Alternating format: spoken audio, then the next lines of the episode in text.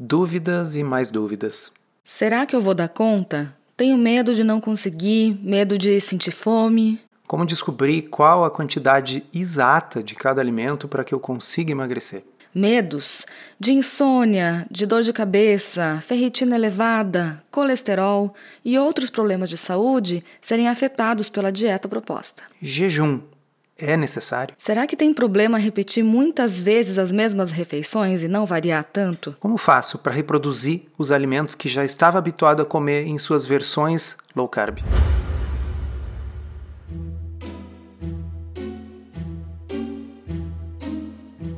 Comida sem filtro. Saúde, low carb, estilo de vida, evidências científicas e, claro, nossas opiniões. Toda semana um episódio novo e gratuito para você. Comigo, Dr. Souto. E comigo, Sari Fontana. Para ser avisado a cada novo episódio e receber as referências bibliográficas no seu e-mail, cadastre-se em drsolto.com.br/podcast.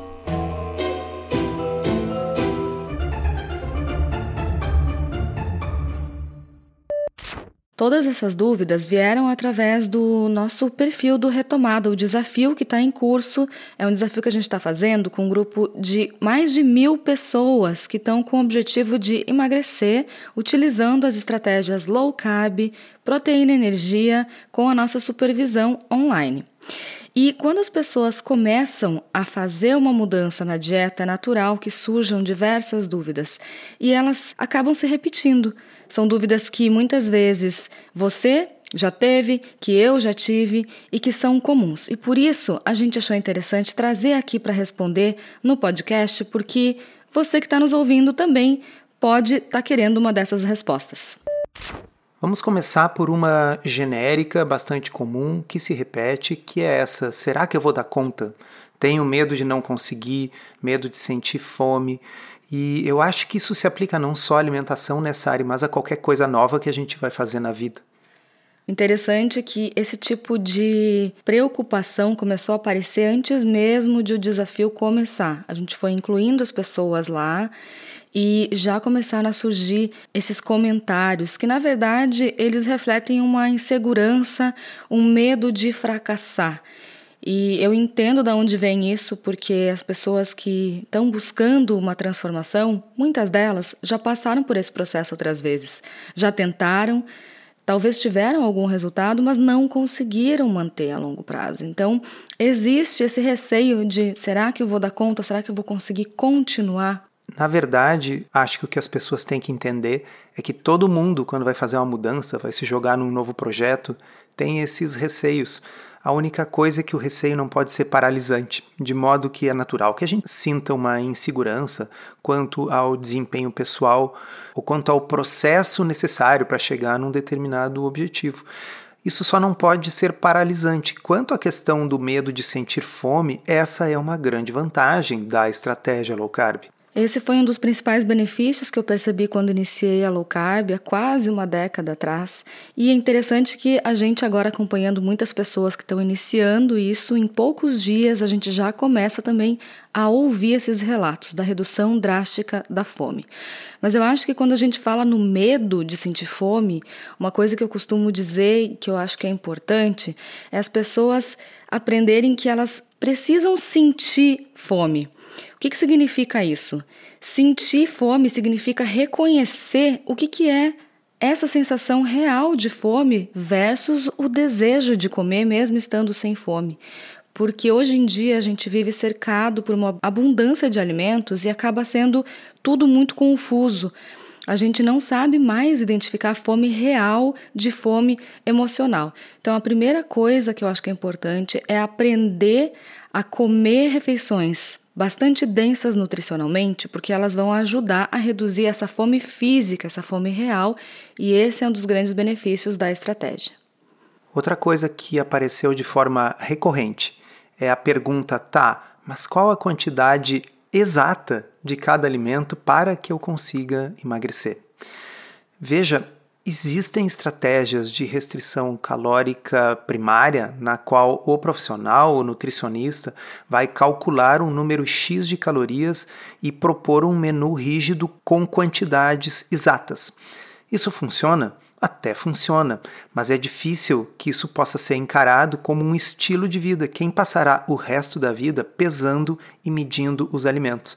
De modo que o que a gente propõe, seja ali no desafio, seja aqui no podcast, ou seja, como um estilo de vida, é uma forma de se alimentar, fazendo escolhas que tornem não tão necessário a gente prestar atenção na quantidade exata de cada alimento. O que eu quero dizer com isso? Que tem formas de você se alimentar que provocam saciedade e o que vai fazer você parar de comer é o que sempre fez a humanidade parar de comer, é estou satisfeito, estou saciado. Só que a gente tem que conseguir ficar saciado com uma quantidade menor de calorias, e isso acontece com uma coisa que você falou há pouco, Sari, com densidade nutricional. Se eu comer 100 gramas de grãos ou se eu comer 10 ovos, a gente vai ter uma quantidade semelhante de calorias. Ninguém consegue comer 10 ovos. Qualquer um consegue comer 100 gramas de grãos torrados. De modo que qual é a diferença? Os ovos têm mais proteína, os ovos têm mais nutrientes, os ovos têm mais água, eles são mais saciantes. E aí você atinge a saciedade com menos calorias. Por isso que quando me perguntam quantos ovos eu posso comer, você pode comer quantos ovos você precisar para ficar sem fome. Se a pessoa perguntar quantas fatias de pizza eu posso comer, se eu der a mesma resposta, coma até você matar sua vontade, a pessoa vai matar a sua vontade com uma quantidade inaceitável de calorias e com poucos nutrientes.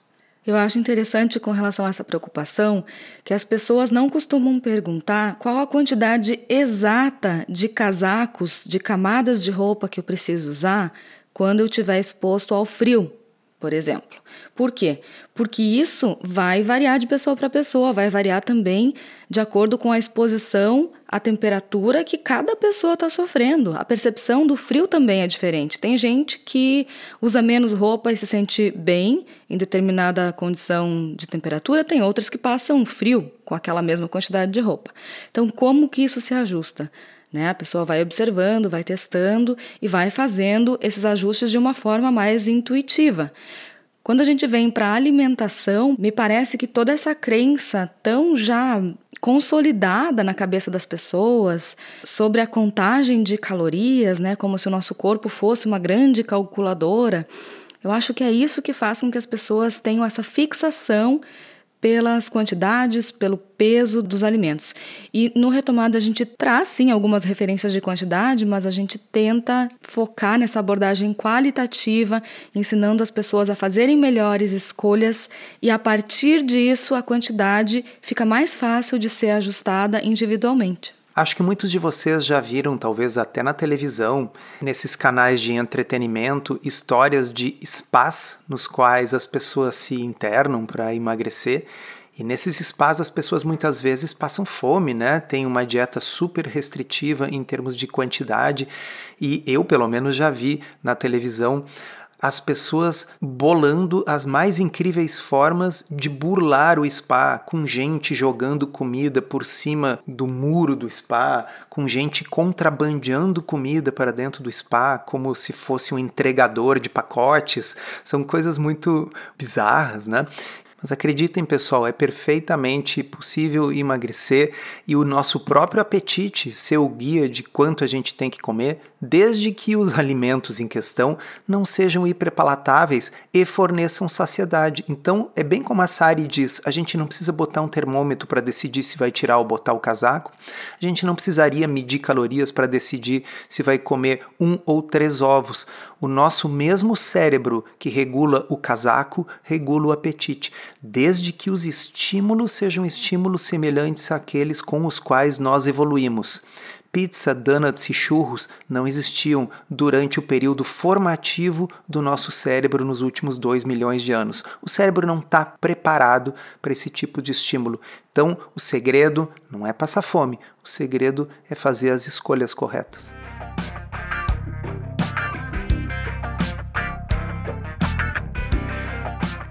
Outro tipo de dúvida que surge com frequência é com relação a alimentos que estão na moda, que são populares nesse meio de dietas para emagrecer. Então, as pessoas costumam perguntar se determinados chás podem ser usados, se eles têm propriedades antioxidantes. Também a gente ouve muito sobre esses cafés com gordura adicionada, se a pessoa poderia manter durante um programa de emagrecimento. E os fermentados, esses estilo kefir, kombucha, esse tipo de coisa. Eu chamo essa categoria, de uma forma geral, de superalimentos. É a ideia de que existem alguns alimentos que são muito especiais e que você vai encontrar na loja de produtos naturais mais próxima. A maioria de vocês sabe que eu tenho um blog, esse blog existe há cerca de 11 anos e por muitos anos nesse blog eu era surpreendido por determinados alimentos que eu nunca tinha ouvido falar, porque era o alimento que estava entrando na moda naquela época, naquele ano. Às vezes era a maca peruana, às vezes era o desinchar, às vezes eram frutas ou grãos exóticos que eu nunca tinha ouvido falar. E eu sempre me perguntava, nossa, por que essas pessoas têm que perguntar essas coisas tão estranhas? Não é mais fácil simplesmente ir na feira e no açougue e comprar aquilo que faz parte da sua cultura. Então, aqui onde eu moro, a gente compra mais carne de gado, a gente compra determinadas saladas que são comuns por aqui, como alface, couve, espinafre, tomate. Então, eu não preciso procurar grãos exóticos exóticos que só crescem em outros países têm que ser transportados para o nosso de avião e vendidos a peso de ouro dentro de potinhos em lojas de produtos naturais. Existe uma certa crença mágica. O pessoal pergunta muito sobre kefir e iogurte. No fundo, são coisas bastante semelhantes, são laticínios fermentados, mas o kefir tem uma aura de ser um alimento mágico que traz uma série de grandes benefícios. Eu não questiono quem gosta de tomar kefir pode tomar, mas se você aí tem dificuldade de cuidar dos tais grãos de kefir que me lembram um pouco um tamagotchi, né, que se você não tem uma série de cuidados ele morre, nossa, você não precisa disso para ser saudável. A pergunta se o melhor chá é o chá verde, o chá branco ou o matcha ou essas outras coisas que eu não sei pronunciar e nunca ouvi falar e nunca tomei. Veja, aqui na minha cultura, o chá que se toma aqui no Rio Grande do Sul é chimarrão, mas isso nunca precisou de loja de produto natural ou entrar na internet para descobrir o que, que é. Isso faz parte da nossa cultura. Então você pegar alguma coisa que é consumida, sei lá, no Himalaia e você acha que esse é o segredo para você emagrecer e ser saudável, pessoal, é pensamento mágico.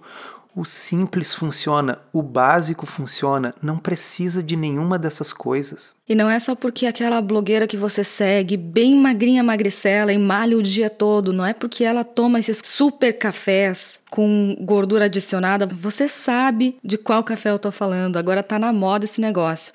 Não é porque ela toma e é magra apesar do café que você que está acima do peso e está tentando mudar os hábitos precisa incluir essa gordura no café para emagrecer. Pelo contrário, você pode estar tá caindo aí numa cilada de adicionar gordura, adicionar calorias extra na sua refeição, calorias estas que deveriam estar vindo da sua gordura armazenada se o objetivo for emagrecimento. Perfeito, Sari, até porque existe uma série de nutrientes que estão presentes na porção gordurosa dos alimentos, mas aí eu estou me referindo, por exemplo, aos nutrientes que vão estar junto da gordura do peixe, por exemplo, que você come, ou da gordura do abacate que você come. Agora, quando você pega um óleo refinado, que é o caso do MCT, e acrescenta no café, você está colocando calorias vazias no café. Biologicamente falando, não é tão diferente de colocar açúcar no café. Açúcar são calorias vazias? Pois é, MCT também é uma caloria vazia. E não adianta dizer, ah, não, mas o MCT vai gerar corpos cetônicos. A não ser que você precise de uma dieta cetogênica terapêutica, você quer que o seu corpo fabrique os corpos cetônicos com a sua gordura, não com a gordura adicionada. Porque se você acrescentar muita gordura na sua alimentação, bom, o corpo vai queimar a gordura que você acrescentou e não a sua. Lembrando que aqui a gente está falando disso no que se refere ao contexto de emagrecimento. Não é igual quando a gente fala numa dieta cetogênica terapêutica para pessoas que estão tratando epilepsia ou outros transtornos.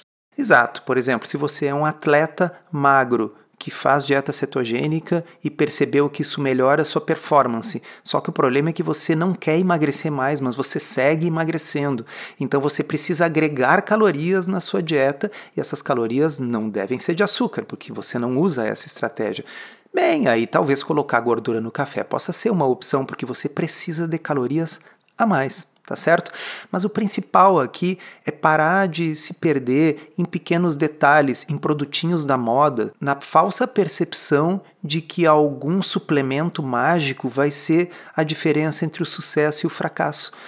Essa diferença ela está nas escolhas alimentares e não em chás exóticos e nesse tipo de coisa.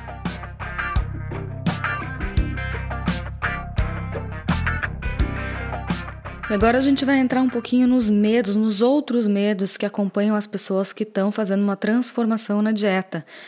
Tem gente que pergunta se a insônia teve a ver com a dieta, a dor de cabeça. Tem gente que tem percebido alterações em exames como ferritina ou colesterol elevado e outros problemas de saúde. Será que isso tudo tem a ver com a dieta proposta? Pois então, existe uma postagem que eu já mencionei várias vezes aqui lá no blog, chama-se Você tem medo de quê?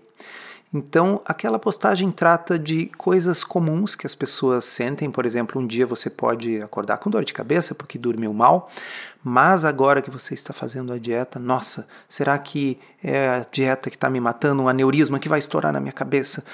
Uh, não, quando você não estava seguindo estratégia alimentar nenhuma, se você tinha uma dor de cabeça, você tomava um Tilenol, uma dipirona e seguia a vida, né? Dito isso, é verdade que às vezes no período de adaptação para uma dieta de baixo carboidrato, as pessoas podem ter alguns sintomas como dor de cabeça, tontura, pressão baixa, e isso pode ser devido a uma deficiência de sal. Sim, sal. Não é falta de sorvete com doce de leite. Não, não, é falta de sal mesmo. Ah, porque o que acontece é que quando os níveis de insulina baixam, os rins excretam mais sal na urina. Isso faz com que você possa ter alguns desses sintomas.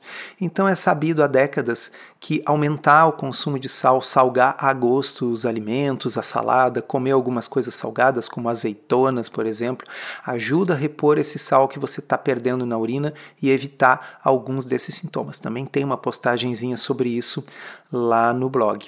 Beber bastante líquido junto com esse sal é importante para você repor esse volume de líquido e eletrólitos que pode ser perdido no início. A história da ferritina é interessante porque essa muitas vezes aparece em consultório.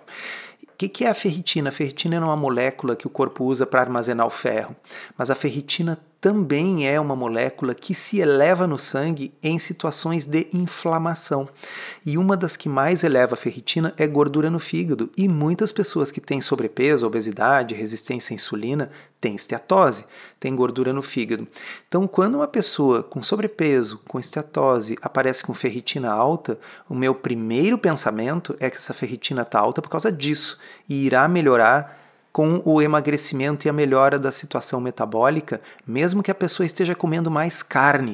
O que, que a carne tem a ver com isso? É a nossa maior fonte de ferro na dieta. Interessante que eu cresci ouvindo que tinha que comer bastante feijão para aumentar o aporte de ferro. Então tem que comer bastante feijão para aumentar a quantidade de ferro nas fezes, mas para aumentar o ferro no sangue é carne vermelha mesmo.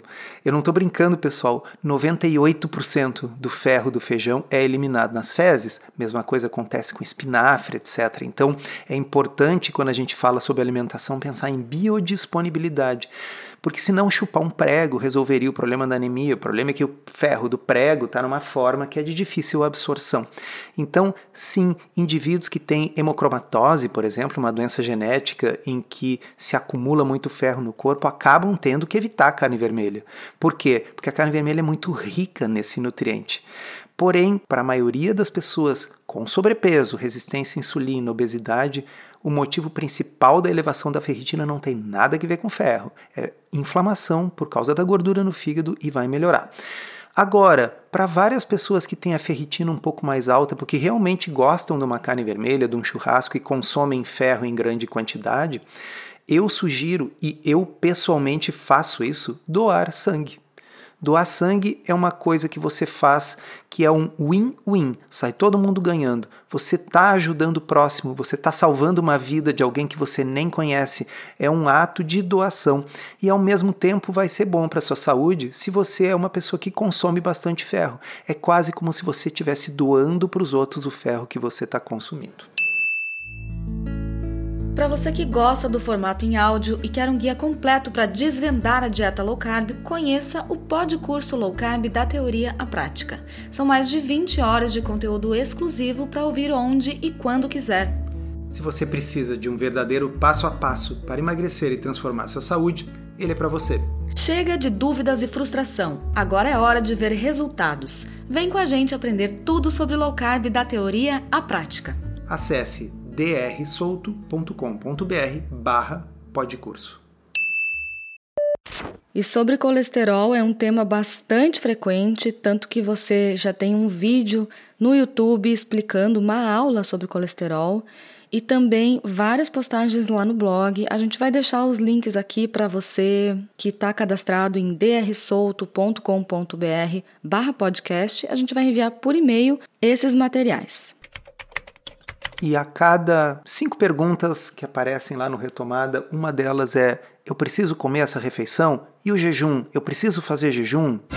Teve até gente que perguntou se pular alguma refeição prejudica o emagrecimento. Então, eu acho que isso também está indiretamente relacionado àquela pergunta da frequência, da quantidade exata. Né? As pessoas têm bastante insegurança nisso. Bom, a primeira coisa que precisa ficar bem clara é que Embora o jejum intermitente tenha sim vantagens demonstradas na literatura, tanto em estudos em animais como em seres humanos, ele não é requerido e ele não é necessário para que você tenha emagrecimento e melhora da saúde. O jejum ele é opcional. É muito mais importante aquilo que você come quando você come do que o não comer. Então eu vejo duas situações distintas, Sari. Uma é a pessoa que não sente fome. Por exemplo, não gosta de tomar café da manhã porque não sente fome de manhã. É uma pessoa que se forçava a comer de manhã porque sempre ouviu falar que era importante e necessário e que se sente libertada pelo fato de não precisar comer café da manhã. Obrigado. Eu acho que isso está perfeito, eu não mexeria nisso. Se você não sente vontade de comer de manhã e não tem fome, ótimo. Esse jejum intermitente espontâneo, eu sou completamente a favor. Outra situação é a pessoa que ouviu que a Débora Seco fez jejum e emagreceu e, portanto, ela, esta pessoa, tem que fazer jejum também, mas ela fica com dor de cabeça, de fome, ela fica mal-humorada ou ela vai comer excessivamente na próxima refeição pela fome acumulada que ela tentou resistir para seguir o jejum porque o jejum está na moda. Não, aí não é uma boa ideia. Por outro lado, pular alguma refeição não vai prejudicar o emagrecimento desde que você não compense na próxima, desde que esse jejum seja, como o Dr. Souto falou, algo natural e não uma coisa forçada para compensar, porque você está se punindo, se comeu mais no outro dia. Tudo depende do contexto. Exatamente, isso aí eu tenho até uma postagem antiga lá no blog que falava sobre a história de comer de 3 em 3 horas, porque essa pergunta, se pular uma refeição prejudica o emagrecimento, vem de um mito propagado no mundo da nutrição que se você não comer de 3 em 3 horas, o seu metabolismo irá desacelerar, irá desacelerar de tal forma que você vai engordar por estar comendo menos. Não, pessoal, isso é um absurdo, isso não faz nenhum sentido e existem estudos que mediram, mensuraram o metabolismo das pessoas e não apenas não faz diferença se você come seis vezes por dia ou três vezes por dia, mas mesmo um jejum absoluto de três dias não retarda, não lentifica o metabolismo. Você não vai deixar de emagrecer porque você pulou uma refeição. Mas eu repito, o jejum bom, o jejum saudável, é aquele que decorre da saciedade, da ausência relativa de fome, porque você está comendo alimentos muito saciantes. O jejum forçado, se você sente fome, esse pode ser contraproducente, não porque vai desacelerar o seu metabolismo, mas porque talvez você acabe comendo besteira fora de hora porque estava com muita fome. O objetivo em low carb não é emagrecer passando fome, é justamente ter pouca fome e por isso comer menos calorias desnecessárias. Nessa primeira semana do retomada que a gente está agora, no momento em que a gente está gravando esse episódio, é uma semana com um cardápio bem baixo em carboidratos. E a gente colocou lá com a Nutri das Panelas, a Poliana Freitas, que é a nossa nutricionista do programa, opções variadas, porque tem gente que não gosta de repetir as mesmas coisas no café, no almoço, no jantar, tem gente que se entedia com isso e gosta de ter variedades. Por outro lado, tem pessoas que não estão adaptadas, não gostam, não querem cozinhar e elas gostam de comer as mesmas coisas. Tem gente que se comer apenas ovos cozidos no café da manhã todos os dias, está tudo bem. Uma pergunta que vem então nesse contexto é se tem problema repetir muitas vezes as mesmas refeições pela praticidade, não variar muito. Tem problema? Não apenas não tem problema, mas existem estudos científicos que sugerem que a repetição, ou seja, a monotonia alimentar, é vantajosa para o emagrecimento. Porque veja, isso vale para tudo. Se você tem eterna variedade, isso faz com que você fique mais viciado na coisa. Estimulado a comer mais, porque você tem curiosidade em descobrir qual o sabor de tudo aquilo que tem ali. Imagina um buffet, um buffet por quilo que tem diversos, inúmeros pratos bem apresentados e bonitos. E que você pensa, nossa, já que eu estou pagando a mesma coisa, eu quero experimentar um pouco de cada. Agora, imagina que você pagou e tem simplesmente uma mesma coisa lá sempre para comer. Bom, você vai comer o suficiente para matar a fome, porque diz assim: bom, eu não preciso comer mais disso, não tem o fenômeno da variedade. Isso vai além da comida, viu, pessoal? Tem toda uma área da psicologia comportamental que se dedica a essas coisas. Por exemplo, jogos de azar o que, que vicia algumas pessoas em jogos de azar é a imprevisibilidade. Por exemplo, naquelas máquinas de cassino, de jogar com moedinha, você volta e meia ganha, às vezes um pouco menos, às vezes um pouco mais. Na média, o cassino está sempre ganhando. Mas o importante é a variedade. Cada vez que você puxa a alavanca, pode ser que caia de volta cinco moedas, pode ser que caia duas, pode ser que não caia nenhuma. Então, essa novidade, ela é uma coisa que nos faz continuar fazendo. Então, eu sou um fã de uma certa monotonia. Por quê? Porque isso facilita a gente identificar o que é fome e o que não é. Claro que se você vai sair para jantar um dia, numa sexta-feira, você quer comer uma coisa diferente, mas a vida, o dia a dia, não pode ser uma eterna sexta-feira à noite, não pode ser uma eterna festa de aniversário com doces variados, mesmo que sejam doces low carb. E eu não posso deixar de comentar também o seguinte: que muitas das pessoas que reclamam nossa, não tem muita variedade no café da manhã, é sempre a mesma coisa. Passaram 25 anos da sua vida comendo pão com manteiga e geleia todos os dias de manhã e um café com leite e nunca reclamaram da falta de variedade, né? E para encerrar esse episódio de dúvidas que a gente tem recebido, eu acho que uma coisa interessante de dividir com você que está nos ouvindo é uma necessidade que eu percebo de as pessoas tentarem reproduzir dentro da dieta todos os alimentos que elas estavam habituadas a consumir antes de começar a low carb. E na prática, o que a gente observa é que essa pode ser uma armadilha se o seu objetivo é emagrecer. Por quê? Porque você está tentando reconstruir, sem querer, sem perceber, mas está tentando reconstruir os mesmos hábitos que levaram você a ganhar peso. Porque, à custa de ser repetitivo, as pessoas não engordam porque comem muito peixe, salada, frango, legume, ovos. O problema é a pizza, o problema é o doce, o problema é a bisnaguinha, o problema é o doce de leite, o problema é aquela granola super calórica que você coloca em todos os iogurtes. Acontece que existem versões low carb dessas coisas que, tá, não vão elevar a glicose de um diabético, mas que têm pouca proteína, muita energia na forma de calorias, na forma de gordura e são hiperpalatáveis, ou seja, são irresistíveis, são muito gostosas. E isso faz com que você não consiga ter um senso adequado de saciedade, de suficiência. Então, aquele exemplo que você falou, Sari, do casaco que você tira ou coloca de acordo com o calor e não precisa ficar medindo com termômetro para ver a temperatura do corpo para isso. Em termos de alimentação, isso funciona assim com comida de verdade, comida normal. Mas esse controle se perde quando a gente começa a simular com alimentos low carb esses alimentos hiperpalatáveis, você não acha? Com certeza. E a mensagem que eu quero deixar aqui, a mensagem final, é uma que a gente tem repetido bastante lá no desafio. Se você está buscando um resultado diferente, faça algo diferente. Abra a cabeça para o novo, tente explorar novas possibilidades em vez de tentar ficar reproduzindo tudo aquilo que você fazia Nada contra uma receitinha eventual, em pequenas quantidades, mas não pode ser a reconstrução de tudo aquilo que levou você até o problema que você está querendo resolver. Encerramos assim esse episódio do Comida Sem Filtro, que foi idealizado, roteirizado e produzido por nós. Se você gostou, divulgue para os seus amigos e inscreva-se na sua plataforma preferida para não perder nenhum episódio. As informações contidas neste podcast são apenas para fins informativos e podem não ser apropriadas ou aplicáveis às suas circunstâncias individuais. Este podcast não fornece aconselhamento médico ou profissional e não substitui a consulta com um médico e ou nutricionista. Não use este podcast para diagnóstico ou tratamento médico. Qualquer sugestão é apenas uma recomendação geral, que não é específica para qualquer pessoa ou doença em particular.